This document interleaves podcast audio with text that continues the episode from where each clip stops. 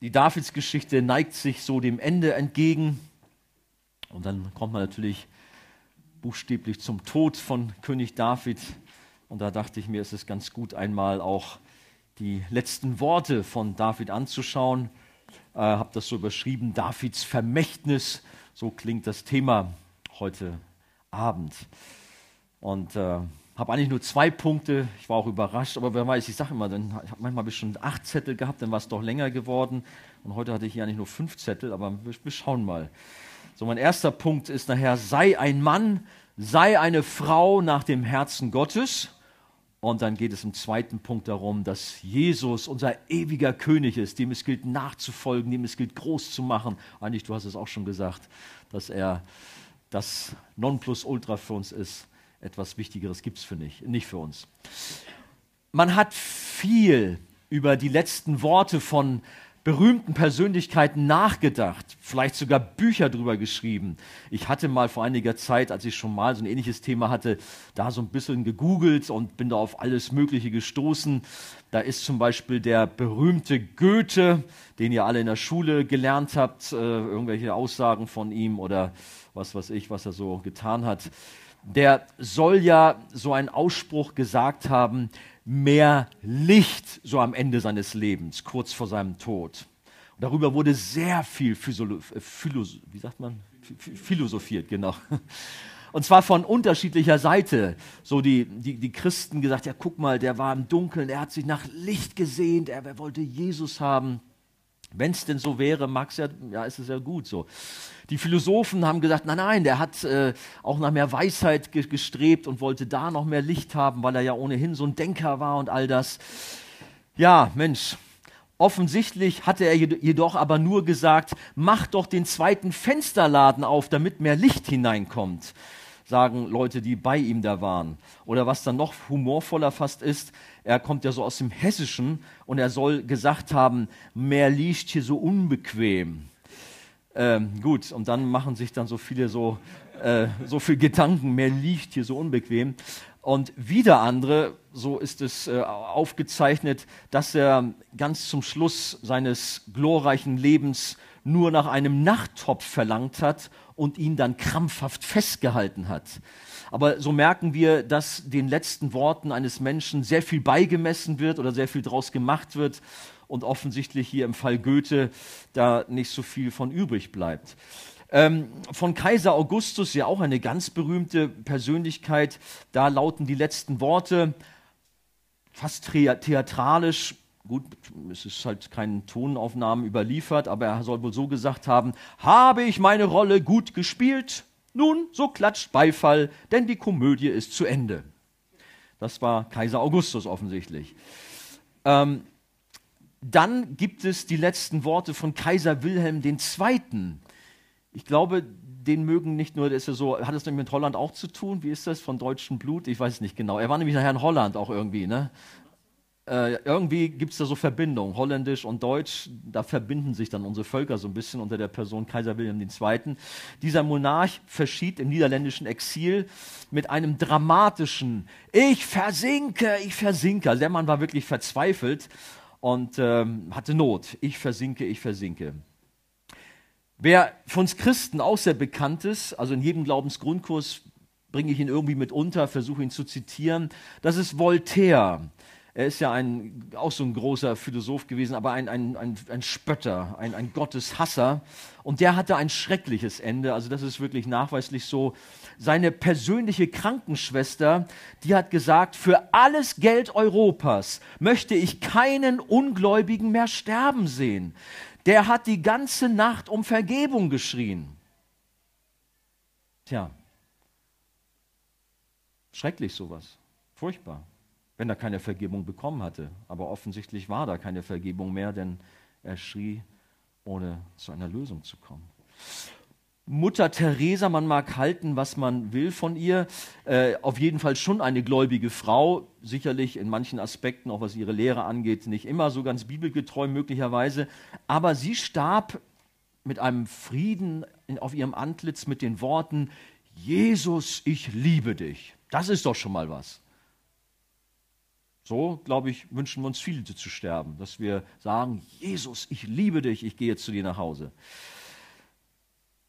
John Wesley, ist ja auch ein ganz bekannter Mann, ein Prediger, der hat vor seinem Tod mit klarer, lauter Stimme noch einmal ausgerufen, das Beste von allem ist, dass Gott mit uns ist. Das ist das Beste. Können wir, glaube ich, auch Ja zu sagen. Absolut. Und einer unserer Heroes in der Arche, wer ist das?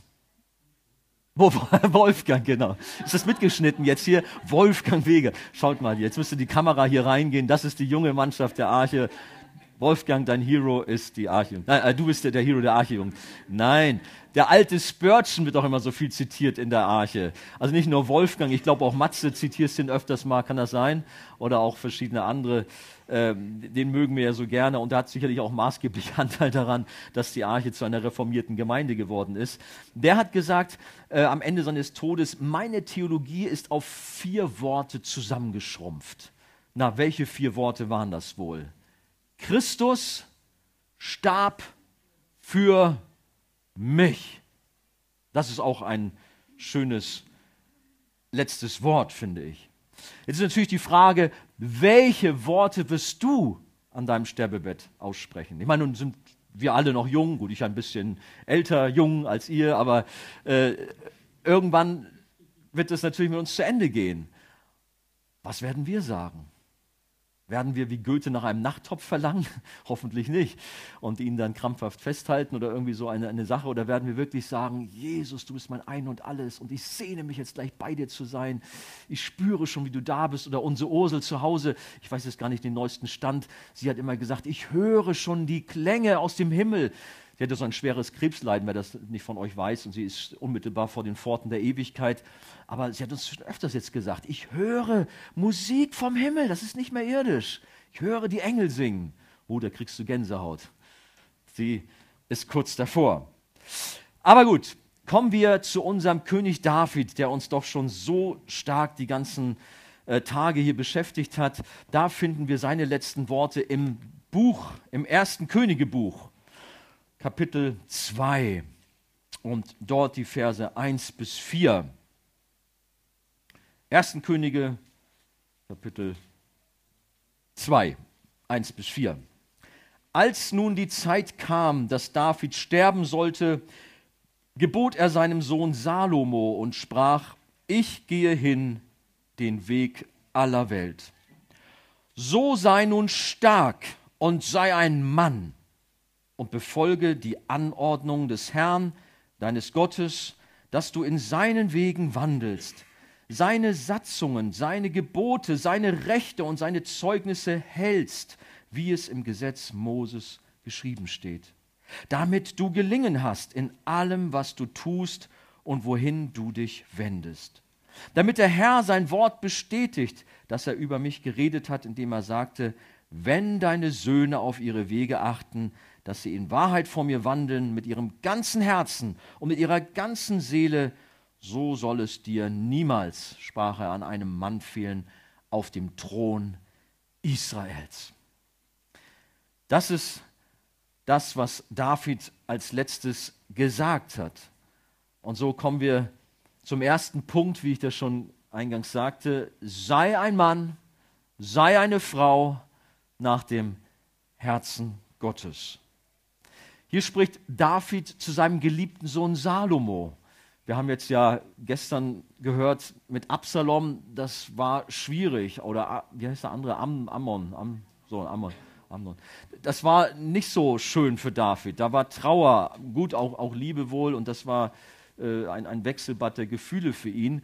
Aber Salomo, das war doch so sein Sohn, hervorgegangen aus der Beziehung mit der Bathseba, wo erst Nathan natürlich zu Recht auch ein Strafgericht hatte und der erste Sohn, der ist dann gestorben, aber Salomo, der dann aus dieser Beziehung hervorging, ja, das war so ein Sohn seiner Liebe und ihm sagt er nun diese Worte, so sei nun stark und sei ein Mann. Lass diese Worte auch mal an dich gehen. Sei nun stark und sei ein Mann. Sei nun stark und sei eine Frau. Also ganz wichtig, Madels, ihr seid auch eingeschlossen. Habt ihr übrigens gesehen, Äh, einmal, glaube, Madel stand da. Und wisst ihr, wie Jungs hier heißen? Habt ihr gesehen? Burschen nennen die euch immer. Ihr seid die Burschen. Burm, sagen die Bayern. Aber Männer, Frauen. Und am Ende der Freizeit können wir uns auch von diesen Worten herausfordern lassen. Und zwar sind wir aufgerufen, echte Männer und echte Frauen zu sein. Ähm, damit ist aber nicht gemeint, dass man da jetzt nicht irgendwie in, in falsche Gefilde reinkommt. Ähm, so Männer, die so irgendwie nach Action-Manier durch die Gegend laufen. Ich weiß nicht, ist euch, Männer, ist euch das mal gegangen? Ich kann mich daran erinnern, es ist schon länger zurück, wirklich, ist echt schon länger zurück. Ich gucke gerne Actionfilme, aber das jetzt, was ich jetzt sage, ist länger zurück. Da habe ich mit ein paar Kumpels so einen Film angeschaut und ehrlich, als ich danach aus dem Film rausging, ich bin richtig so, kennt ihr sowas? Ihr, ihr nicht, ne? Ich kann mir, also ich habe danach gedacht, wie bist du denn drauf, ey? Fühlt sich richtig cool. Hast dich so mit dem da identifiziert da vorne, mit, mit, mit Damon oder wer das da war? Keine, keine Ahnung. Aber, okay, ich weiß nicht, wie es bei Frauen da ist. Die haben dann vielleicht da die nette, graziöse so und so und ja, naja, so geht das so manchmal. Aber das ist nicht das, was damit gemeint ist. Ein Mann so wie dieser Leinwand hält oder diese Schauspielerin da oder so ähnlich, ähm, sondern ja, ganz anders. Wir haben hier auf dieser Freizeit eine Umfrage gemacht. Nicht Infas oder wie heißen diese ganzen Meinungsforschungsinstitute, sondern hier war ein ganz seriöses Institut am Werk. Ich verrate jetzt nicht wer so im Einzelnen, aber ihr habt mal, euch mal umgehört, wie denn die Männer und Frauen über das andere Geschlecht jeweils denken so wie sie sich den perfekten Mann vorstellen, also ihr Frauen. Oder ihr Männer, wie ihr euch die perfekte Frau vorstellen. Ich habe das mal hier so zusammengetragen. Ladies first. Guck mal, jetzt hier. Psst. Alles andere hier, Andi, deine anderen Punkte, die kannst du alle, das ist nicht so wichtig. Aber das jetzt, das wollen wir hören. Also Leute, das Wort Gottes ist viel wichtiger, aber, aber trotzdem, ich, Amen, ja, Amen, genau. Aber ich dachte, vielleicht interessiert euch das, was dabei zusammengekommen ist. Also, was wollen die Frauen, was die Männer sind? Also, da müsst jetzt die Männer gut zuhören eigentlich, ne? Hört mal, Männer, was, was ihr äh, mitbringen sollt. Ein gesundes Maß an Humor, Ehrlichkeit, Verantwortungsbewusstsein, keine Faulheit. Geistlich Leitung übernehmen, was lacht ihr?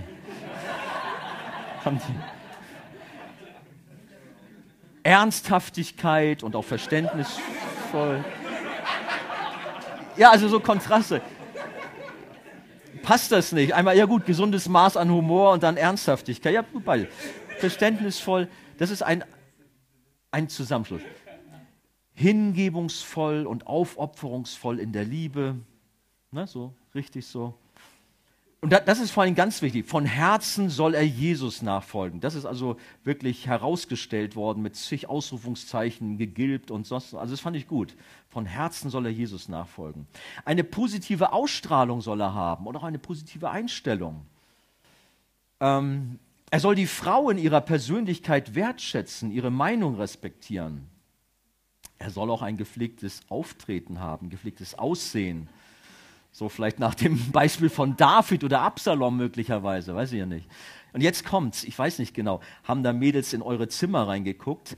Keine Unordnung oder Un Unhygiene, weiß ja nicht. Richtig gut, riecht bis hier, riecht bis hier. Na, aber weil manchmal, ich denke schon, ey, denke ich, Mensch, die, die, sehen sich nach einer, nach einer netten Frau, nach einer Frau, aber wenn die Frau in das Zimmer reinguckt und weiß, das ist so sein Platz da, die denkt ja, oh liebe Zeit, da muss ich ja erstmal nochmal erzieherische Maßnahmen ergreifen. Jungs, da ist noch Luft nach oben. Dann, das fand ich auch interessant. Die Mädels wünschen keinen Player. Nicht einen, der so vor Kraft kaum gehen kann, so mit engen Shirts und so zu engen Badehosen oder irgend so etwas. Das fand ich auch sehr interessant. Also, na, das ist nicht, worauf sie stehen. Und jetzt kommt der Knaller. Hört mal. Jungs, hört mal zu. Ihr sollt Initiative ergreifen. Da muss ich dazu sagen, ich weiß, manche Jungs haben mir gesagt, ja, aber ich hab's doch schon getan und da habe ich einen Korb gekriegt. Gut, ihr müsst bei der richtigen Frau die Initiative ergreifen. Das muss natürlich, muss natürlich passen. Ja, ist ja, ist ja, ist ja so ein Thema. Ne? Das ist. Ich weiß ja, manchmal ist das nicht so einfach. Man, die, die, ja, Mensch. Kennt ihr so einen Spruch, die dümmsten Bauern ernten die größten Kartoffeln? Also es geht manchmal auch so, dass man staunt, Mensch, wie kommt dieser Mann zu der Frau? Aber bleibt, bleibt, real, bleibt realistisch, wirklich. Manchmal ist es auch. Aber jetzt, jetzt kommt der Ausspruch. Und ich habe mir extra die Erlaubnis ge geholt, dass ich dieses Zitat äh, hier mal bringen durfte. Sei ein Mann, hab Eier.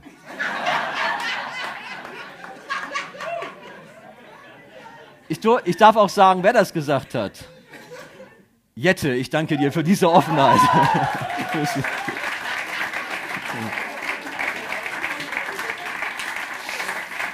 Na gut, war gut. Ihr, ihr, wisst, ihr wisst, wie das gemeint ist und schreibt euch das hinter die Ohren. Sei ein Mann. Aber jetzt geht's weiter. Was, ja, ja, pst. Aber nachher müsst ihr auch pst machen. Ich bin gleich fertig, dann müsst ihr auch wieder. Was wollen die Männer, wie die Frauen sind? Also, ihr Frauen, pst, zu hören, ne? Und das fand ich auch stark. Gut, die Frauen haben schon gesagt, das war auch so on the top, auch wenn ich es erst später vorgelesen habe. Sie wollten einen, einen Mann, so, der von Herzen Jesus nachfolgt, der ganz entschieden ist. Und hört mal, die, die äh, Mädchen, wir wollen Männer, äh, nee, wir wollen Männer, dass die Frauen sind, andersrum. Wir wollen Männer, dass die Frauen sind. Komm ich durch. Die, nein, die Männer. Das hatten wir schon, ja, das hatten wir schon. Äh, Johannes und Michael, geht es euch noch gut, ja? Aber ihr sitzt, ihr sitzt, ihr sitzt gar nicht zusammen, ja? Nein. Nein. Okay, jetzt wieder ernst, wieder ernst. Nein. Die Männer wollen gottesfürchtige Frauen, die Jesus an Nummer eins haben. Das stand on the top. Da war nicht irgendwie, die muss so die Figur und dies und das und jenes. Das fand ich also große Klasse, das auch so zu hören. Jesus soll Nummer eins in ihrem Leben haben dann ist sie für mich interessant oder so. Dann auch, auch sowas hier, hört mal, ihr Mädels. Sie sollen zwar sicherlich sich schick anziehen, aber keine aufreizende Kleidung, so wie hautenge Leggings, so enge Blusen mit zu weiten Aufsch Ausschnitt, so keine Anmachkleidung. Ja, ich meine, ich weiß, jetzt guckt ihr alle, also, ja, Aufschnitt habe ich gesagt, Ausschnitt, Ausschnitt.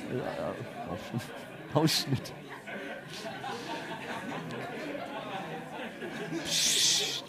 wir wollen, jetzt, wir wollen jetzt hier nicht dabei gehen mit einem Metermaß irgendwie alles abmessen, aber ich finde so die, die Haltung interessant. Ist also nicht so, dass die Jungs drauf abfahren, irgendwie auf, ja, so, so Klamotten, die so, so reizend sind oder so, sondern ja, schon mit Anstand und die nicht so körperbetont sind. Ist auch interessant, finde ich gut, Jungs. Und Mädels, na, schau mal. Dann auch nur dezent vielleicht schminken, nicht zu doll schminken. Auch mal so etwas. Ich meine, ist auch interessant, die, die, Jungs kennen auch die Bibel, da werden oft Sprüche zitiert. Ich meine, da gibt es ja so kernige Ausschnitte, eine Frau ohne Anstand. Aber na gut, das ist alles so. Das ist das. Sie möchten gerne eine humorvolle haben, zusammen lachen können, ist auch ganz wichtig. Häuslich soll sie auch sein. Ich meine, es gibt ja Sprüche 31, wobei, also, ja gut. Amen, ja, ja, genau.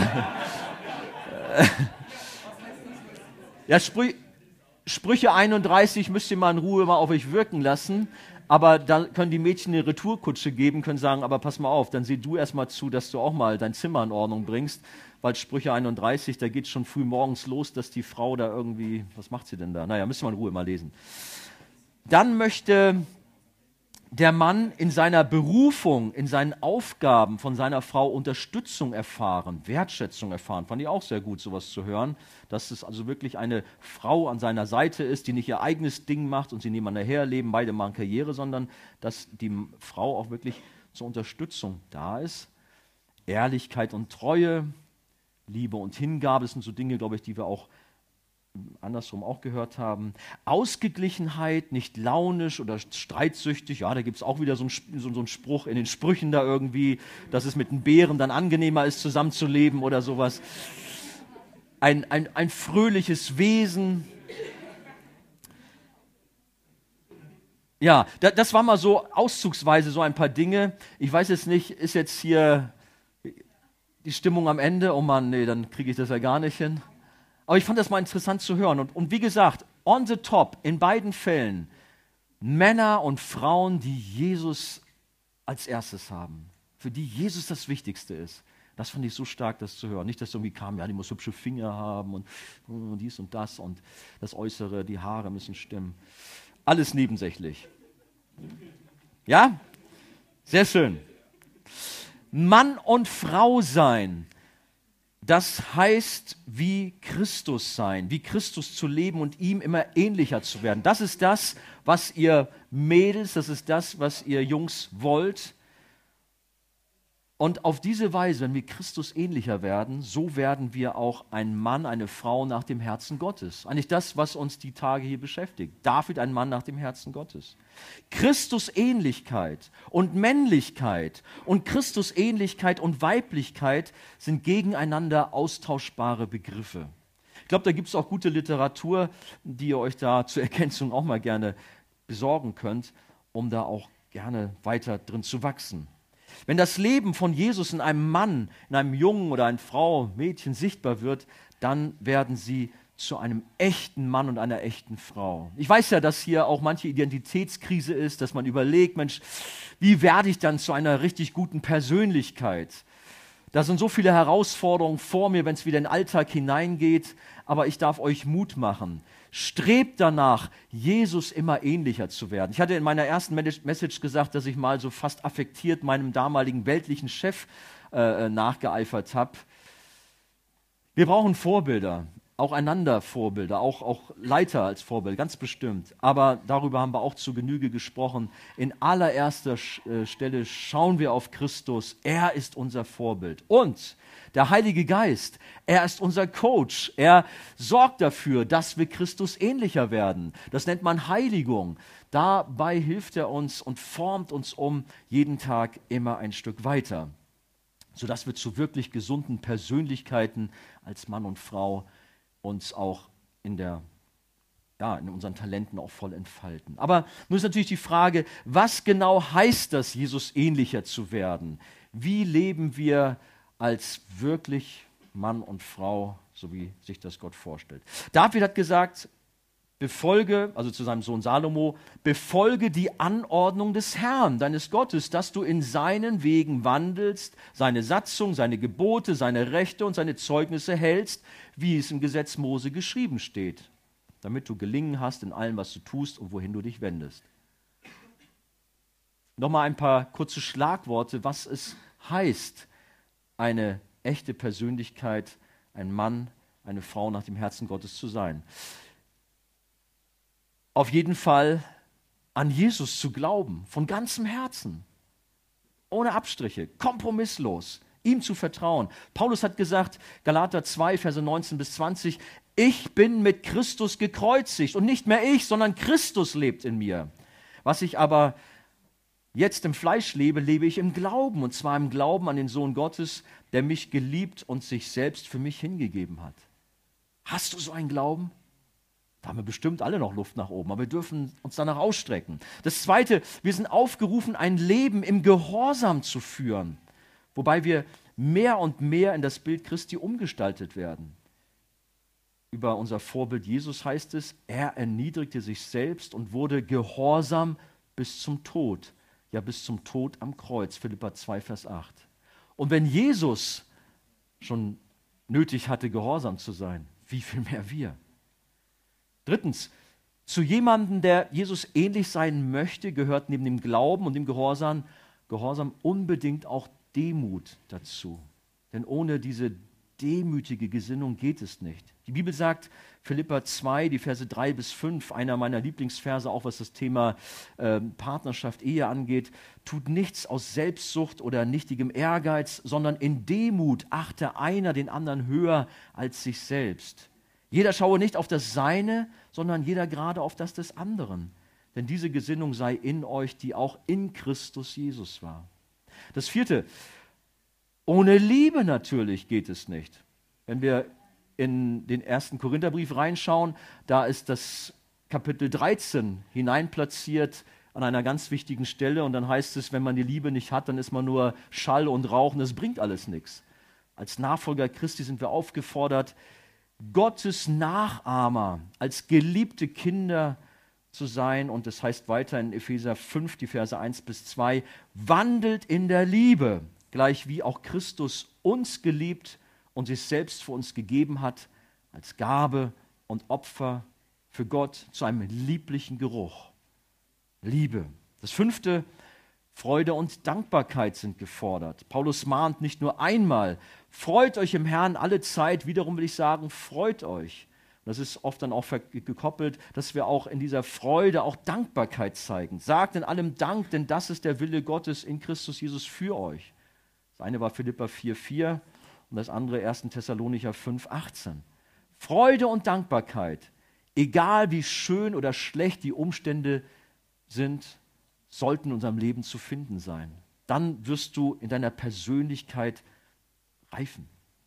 Dann noch Stärke und Disziplin. Das hat ja der David zu Salomo gesagt, sei nun stark. Gott ist ein souveräner Gott und wir als Arche-Jugendlichen glauben daran und wissen, dass der Herr alles lenkt und leitet. Und dennoch sind wir auch verantwortlich für unser Leben. So sollen wir auch stark und mutig sein und Verantwortung übernehmen.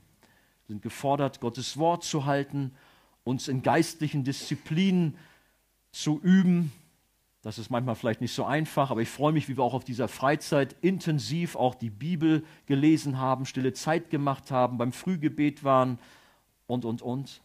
Und das dürfen wir gerne auch nach der Freizeit fortsetzen. Pünktlich sein, fleißig sein, Wort halten, Geduld haben, dranbleiben, Ordnung halten, Hygiene und so weiter, wie wir das gerade schon gesagt haben. Und als letztes, siebtens, Hoffnung ist ein ganz wesentlicher Bestandteil unseres Lebens als Christ, denn sie ist unser fester Halt und Anker, steht in Hebräer Kapitel 6, Verse 19 bis 20. Könnt ihr euch vielleicht noch daran erinnern, dass wir das auch in unserer Reihe als Thema ja hatten. Wir sind von Gott wiedergeboren zu einer lebendigen Hoffnung, auch in dieser Welt. Leute zu sein, die Hoffnung bringen, die nicht ah, so als Trauerklöße rumrennen, sondern Hoffnungsträger sind. 1. Petrus 1, 3 bis 6. Wenn du danach suchst, das war jetzt eine Auswahl von sieben Punkten, je nachdem, wie du das zählst, dann darfst du sicher sein, das wird dir helfen, zu einer Persönlichkeit zu werden, als Mann und Frau nach dem Willen Gottes. Noch einmal, schau nicht auf irgendwelche menschlichen Ideale und seien es noch so tolle Stars und was weiß ich, was für äh, große Heavies, sondern ähm, orientiere dich nach Gottes Wort. Schau auf Jesus und strebe alleine danach, wie er zu sein. Gottes Wort ist die Grundlage für unser Leben. Und ja, wir tun gut daran, sind gut beraten, immer und immer mehr auch darin zu wachsen und aus Gottes Wort zu lernen. Noch einmal, Christusähnlichkeit und Männlichkeit und Christusähnlichkeit und Weiblichkeit sind gegeneinander austauschbare Begriffe. Wenn du also ein Mann, eine Frau nach dem Herzen Gottes sein möchtest, dann werde mehr und mehr wie Jesus. Und wie ich das auch schon in einer Session von mir gesagt habe, in einer Andacht, wenn du den richtigen Mann, die richtige Frau suchst, dann suche den, die, der nach Jesus strebt. Für den Jesus das Wichtigste ist. Dann bist du auf dem richtigen Weg. Aber kommen wir jetzt zum zweiten Punkt. Es geht um Jesus. Und das ist das Wichtigste überhaupt. Ich wünsche euch allen schon bald den Mann, die Frau und dass das alles in geordneten, guten Bahnen geht, ihr nicht so viel Nerven dabei verliert und, und, und. Aber das Wichtigste für uns ist Jesus. Ihn groß zu machen, ihn zu ehren, ihn kennenzulernen. Für mich war übrigens auch oft ein Trost, was diese Partnerschaftsfrage angeht. Trachtet zuerst nach dem Reich Gottes, nach Jesus. Wenn er Nummer eins für dich ist, so wird er dafür auch sorgen, dass zur richtigen Zeit auch der richtige Mann, die richtige Frau in dein Leben hineinkommt. Da wünsche ich uns Entspanntheit, Geduld. Ich weiß, es ist nicht immer einfach, aber möge der Herr es da auch schenken, gerade auch wenn wir ihn an Nummer eins dann haben. Der David hat weiter gesagt in seinen letzten Worten, das ist der Vers 4, damit der Herr sein Wort bestätigt, dass er über mich geredet hat, indem er sagte, wenn deine Söhne auf ihre Wege achten, dass sie in Wahrheit vor mir wandeln, mit ihrem ganzen Herzen und mit ihrer ganzen Seele, so soll es dir niemals, sprach er, an einem Mann fehlen auf dem Thron Israels. David erinnert noch einmal an eine ganz unglaubliche Verheißung für das Königshaus David. Es wird dir niemals an einem Mann fehlen auf dem Thron Israels.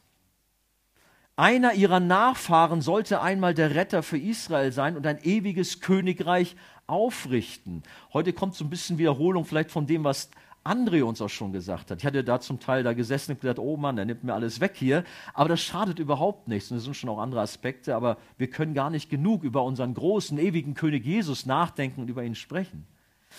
König David, das ist uns klar, ist nur der schwache Abglanz, ein ganz schwacher Schatten des wirklichen Königs, des besseren Königs, der einmal kommen sollte. Und da geht es um Jesus, den Sohn Gottes, dem König aller Könige und Herrn aller Herren.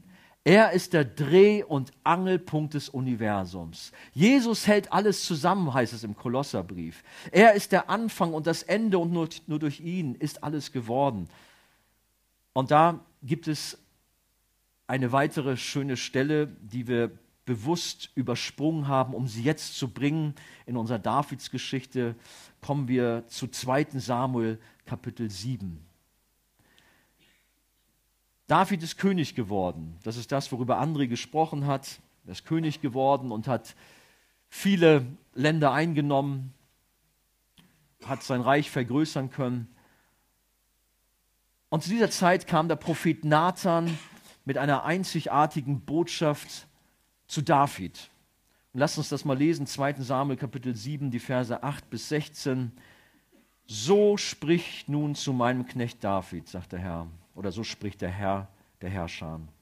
Ich habe dich von der Weide hinter den Schafen weggenommen, damit du Fürst würdest über mein Volk, über Israel.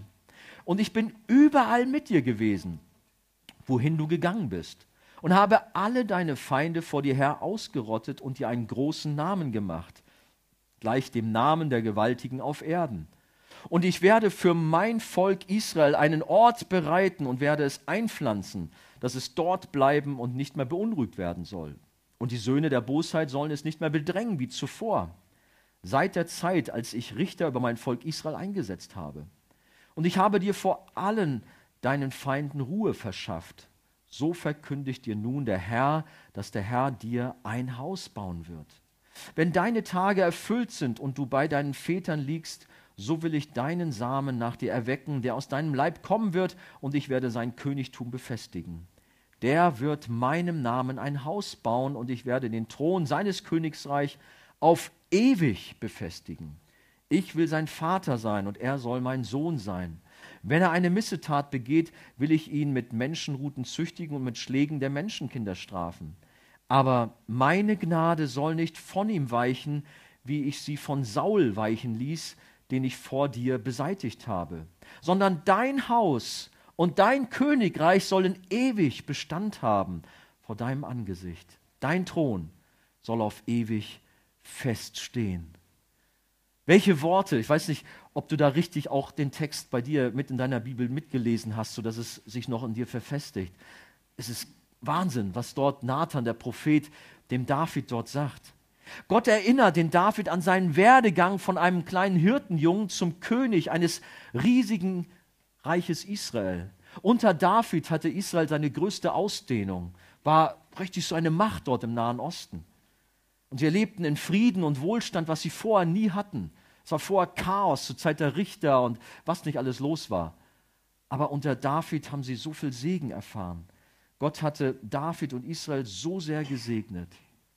Weiter sagte Gott dann zu David in der Verheißung, Vers 12 nochmal, wenn deine Tage erfüllt sind und du bei deinen Vätern liegst, so will ich deinen Samen nach dir erwecken, der aus deinem Leib kommen wird, und ich werde sein Königtum befestigen.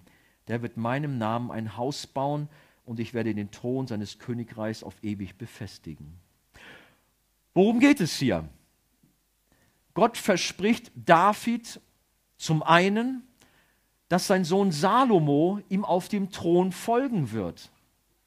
Jetzt kannst du sagen, naja, ist eigentlich nichts Besonderes, oder? Doch aufgrund der Geschichte von König Saul wissen wir, dass dies eben nicht selbstverständlich ist. Es kann auch völlig anders gehen. Saul wurde abgesetzt. Aber es geht hier noch weiter. Der wird meinem Namen ein Haus bauen. Eigentlich wollte ja David für seinen Herrn einen Tempel bauen, um ihn damit zu ehren, um ihn groß zu machen. Bislang hatte man nur so ein Zelt, die sogenannte Stiftshütte für Gott als äh, Wohnung unter seinem Volk. Aber nun sollte ein Tempel her, um ihm Ehre zu machen. Übrigens auch unsere ganzen Kirchen in unserem Land. Es gibt ja viele schöne Kathedralen, Kirchen. Heute waren wir in Salzburg in einer drin, haben uns angeguckt. Gut, die war zum Teil ein bisschen komisch von den äh, modernen Ausführungen her. Aber die Menschen haben immer wieder versucht, Gott Ehre zu machen, indem sie ihm große Kirchengebäude gemacht haben. Nicht um sich groß zu machen, sondern damit Gott Ehre zu machen, in der Regel. Aber so wollte es David auch machen. Aber an Davids Händen klebte zu viel Blut, heißt es in der Schrift, und so sollte sein Sohn Salomo den Tempel bauen, wie er es auch später tat. Und das ist eine eigene Geschichte, die man in Ruhe mal auf sich wirken lassen kann äh, wie eindrucksvoll dieser Tempel geworden ist. Und Gott hatte auf alles, aber wirklich auf alles geachtet, wie die Schnitzereien an den Säulen sein sollten, wie die ganzen Gerätschaften aussehen sollten. Er hat auf alles geachtet und genaue Anweisungen gegeben, wie das gebaut werden sollte oder hergestellt werden sollte. Das ist interessant. Dazu gehörte auch, dass die Bauarbeiter vom Geist Gottes erfüllt worden sind, während sie das hergestellt haben. Und als der Tempel dann fertig war, lesen wir, wie der, der Geist Gottes und wie Gott selber mit einer Wolke dort hineinkam. Die Herrlichkeit Gottes erfüllte das ganze Haus. Gewaltig. So wünsche ich mir Gottesdienste. Aber Gott ist hier. Aber ich glaube, wir haben auch da noch viel mehr Luft nach oben. Herr, möge es so sein. Wollen wir uns ausstrecken. Auch wenn Salomo später mit seinen vielen Frauen der hat übrigens tausend Frauen gehabt, ich habe nochmal nachgelesen. Manchmal denkt man, das ist nur so ein, ein Mythos vielleicht, aber die Bibel sagt es tatsächlich. 700 Frauen und 300 Nebenfrauen. Ähm, ja gut, jetzt wie das alles so vonstatten ging, keine Ahnung, ist auch nicht unsere Art und Weise, darüber uns den Kopf zu zerbrechen. Es war auf jeden Fall nicht Gottes, nicht Gottes Wille für ihn, überhaupt das ganze Thema äh, Polygamie. Salomo starb aber letztendlich im Frieden und blieb oder was, ja, er blieb bis zum Ende König. Ich meine, es war nicht so rühmlich. Er hat schon auch äh, sich hinreißen lassen und Götzen seiner Frauen, die an Göttern folgte, angebetet. Das ist kein schönes Kapitel von König Salomo. Aber dennoch kann man sagen, dass sein Königtum Bestand hatte. Aber in Salomo erfüllte sich nur ein Teil der Verheißung. Das muss man sehen.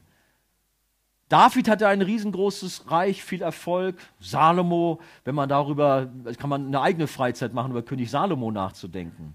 Aber das war nur ein Teil der Verheißung, denn unser Text sagt weiter, sondern dein Haus und dein Königreich sollen ewig Bestand haben vor deinem Angesicht. Dein Thron soll auf ewig feststehen. Und hier ist eindeutig nicht Salomo mit gemeint. Hier geht es um die Verheißung eines ewigen Königs, der natürlich niemand anderes ist als Jesus Christus der bekannterweise ein Nachfahre aus dem Stamm Juda beziehungsweise der Familie Davids ist. Und mit diesem ewigen Königtum beziehungsweise Friedensreich baut Jesus letztlich auch uns ein Haus. Also nicht nur, dass Salomo oder David wollte es, Gott ein Haus bauen wollte, sondern Gott, Jesus, baut uns ein Haus. So steht es in Vers 11, seit der Zeit, als ich Richter über mein Volk Israel eingesetzt habe und ich habe dir vor allem deinen Feinden Ruhe verschafft, so verkündigt dir nun der Herr, dass der Herr dir ein Haus bauen wird. Der Rettungsplan Gottes wird umgesetzt, indem das Haus Gottes gebaut wird. Was heißt das? Wir alle sind lebendige Steine in diesem gewaltigen Tempel. Du selbst bist ein Tempel des Heiligen Geistes, sagt die Schrift. Aber eben auch, dass wir insgesamt den Tempel bilden, als Gläubige. Ein wunderbares Bild. Dazu bearbeitet er uns, fügt uns ein, jeder hat seine Funktion und gemeinsam bilden wir ein fantastisches Bauwerk zur Ehre Gottes. Der Gemeinde heißt. Und Jesus selbst ist der Eckstein, der Grundstein. Ein Haus nicht mit Händen gemacht. Der ewige König wurde immer wieder angekündigt. Das ist das, was André eigentlich schon so schön gemacht hatte, der uns da mit einem, einem Streifzug durch die Bibel genommen hatte. Wir lesen ähm, in äh, Jesaja Kapitel 9, die Verse 5 und 6. Uns ist ein Kind geboren, eine fantastische Prophezeiung. Ein Sohn ist uns gegeben und die Herrschaft ruht auf seiner Schulter und er heißt Wunderrat, Gottheld, ewig Vater, Friedefürst auf dass seine Herrschaft groß werde und des Friedens kein Ende auf dem Thron Davids und in seinem Königreich, dass er stärke und stütze durch Recht und Gerechtigkeit von nun an bis in alle Ewigkeit. Solches wird tun der Eifer des Herrn Zebaoth. Wenn der verheißene Nachkomme David als Retter kommen wird, dann regiert er nicht vorübergehend, sondern er regiert für alle Zeit, für immer, in Ewigkeit. Allerdings, das wissen wir auch, dass diese Verheißung lange auf sich wartet oder diese, die Erfüllung der Verheißung lange auf sich warten ließ. Viele Propheten kamen und gingen und haben immer wieder auf den zukünftigen König, auf den zukünftigen Retter hingewiesen. Wann kam er? Die Jahrhunderte vergingen und es waren, ja, man muss sagen, tausend Jahre, Nachdem David war, wurde in Bethlehem das Kind geboren, welches die Welt verändern sollte. Tausend Jahre später. Und auch das, glaube ich, hat André schon gesagt. Warum haben wir eigentlich in der Bibel solche langweiligen Geschlechtsregister? Hast du dich das schon gefragt? Ich weiß noch, dieses erste Mal als kleiner Stöpsel die Bibel durchgelesen habe, konnte ich damit, die, die, Geschichten fand ich spannend da, wo die Israeliten gegen die Amalekiter gekämpft haben und mit den Schwertern und so, das fand ich interessant. Aber als dann, dann so lange Geschlechtsregister kam, haben wir abgeschnallt. Was soll das? Vielleicht ging es dir auch schon so. Aber alles hat seinen Sinn in der Schrift und wir wissen, die Schrift weist immer wieder auf Jesus hin. Und so auch, das hatten wir schon, Matthäus Kapitel 1, Vers 1. Da ist vom Geschlechtsregister Jesu Christi die Rede des Sohnes Davids, des Sohnes Abrahams. Nach so langer Zeit des Wartens auf den Messias ist er endlich da. Und noch bevor Jesus geboren wurde, sagte der Engel zu Maria, Fürchte dich nicht, Maria, denn du hast Gnade bei Gott gefunden. Und siehe, du wirst schwanger werden und einen Sohn gebären, und du sollst ihm den Namen Jesus geben. Dieser wird groß sein und Sohn des Höchsten genannt werden, und Gott der Herr wird ihm den Thron seines Vaters David geben. Und er wird regieren über das Haus Jakobs in Ewigkeit, und sein Reich wird kein Ende haben. Lukas 1, 30 bis 33. Jesus ist der Sohn Davids, wie er immer wieder auch genannt wird, aber gleichzeitig auch der Sohn des ewigen Gottes. Und hier im 2. Samuel Kapitel 7 verstärkt sich die rote Linie der Verheißung, die sich durch das ganze Alte Testament hindurchziehen und wir auch von André schon eine Menge dazu gehört haben. Sie beginnt in 1. Mose 3,15, auch das hatten wir schon, wo gleich nach der großen Katastrophe des Sündenfalls gesagt wird, es wird ein Retter kommen und der wird dieser elenden Schlange den Kopf zertreten. Auch wenn dort am Kreuz ein brutaler Kampf stattfinden wird und einen hohen Preis bezahlen wird, sein Leben gibt. Die Schlange sticht ihm in die Ferse. Aber Jesus geht als Sieger hervor. Er ist unser Herr, er ist unser Retter, unser König. Er ist der versprochene Retter. Und wenn er seine Herrschaft endgültig antritt, nachdem er zum zweiten Mal wiedergekommen ist, dann wird sie in Ewigkeit Bestand haben. Im Laufe der Geschichte Israels wurde die Verheißung immer detaillierter. Man findet im Buch Micha, Kapitel 5, Vers 1, der Messias wird in Bethlehem zur Welt kommen. Oder in Jesaja 8, Vers 23, er wird in Galiläa leben und wird dort so seine Wirksamkeit hauptsächlich haben. Oder in Jesaja das bekannte Kapitel 53 oder auch in 61, da lesen wir, der Retter wird Kranke heilen und Blinde sehend machen. Und später natürlich haben wir die Erfüllung. Oder in Sacharja, Kapitel 9, Vers 9. Der Messias kommt demütig auf einem Esel nach Jerusalem. Oder nochmal Jesaja 53,1, glaube ich, ist es. Man glaubte ihm nicht, man lehnte ihn ab. All das ist genauso eingetroffen. Die ganze Passionsgeschichte ist voll mit detaillierten Erfüllungen, die vorher auch von David selber in den Psalmen immer wieder auch äh, gebracht worden sind, aber auch vom Propheten Jesaja, dass über seine Kleider gewürfelt wurden und so weiter und so weiter.